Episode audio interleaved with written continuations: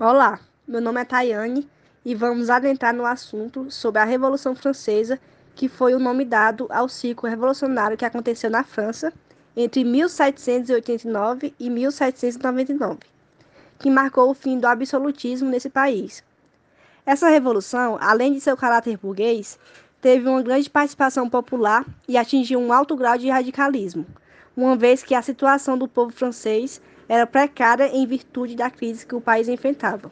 Agora, o Liedson vai falar mais sobre a queda da Bastilha. A quebra da Bastilha foi um assalto popular à Bastilha, a antiga prisão, símbolo de operação do antigo regime francês. A tomada dessa prisão foi consequência da tensão popular provocada pela crise econômica e política que a França enfrentava no final do século XVIII.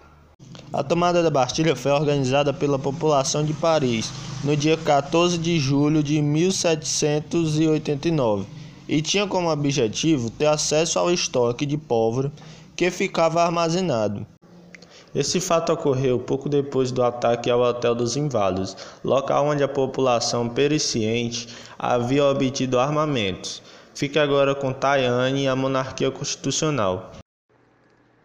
A monarquia constitucional se desenvolveu no Reino Unido nos séculos 18 e 19, quando o poder veio a ser exercido de fato pelos ministros do gabinete e por parlamentares eleitos pelo povo.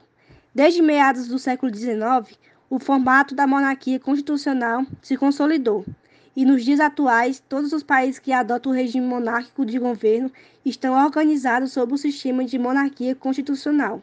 Saindo da monarquia constitucional, entramos na Convenção Nacional e reinado do Rei Luís com o jornalista Renato.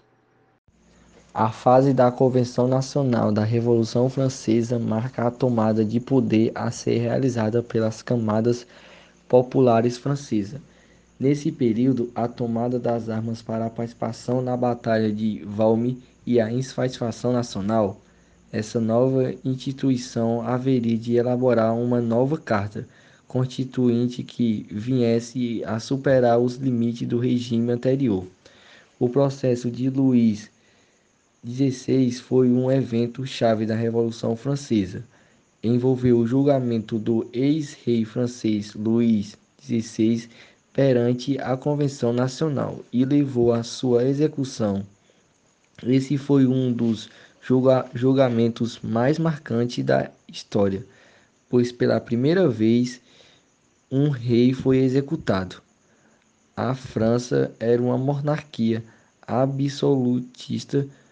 O rei era a figura máxima e ninguém estava acima dele. Terminando este assunto, fique com os denominados jacobinos na época, sendo responsável por esse assunto o jornalista Liedson. Os jacobins era a pequena burguesia e representavam populares. Eles sentavam-se à esquerda da Assembleia Nacional, defendiam a implantação da República, sufrágio universal, fim da escravidão, tabelamento de preços e a reforma agrária. Quando Robert Pierre foi preso e executado na forca de 1794, os jacobins foram proibidos de continuar suas atividades na França, e com isso os ginondinos voltaram ao poder e com um processo revolucionário. Agora vamos rever o diretório com a repórter Andreina.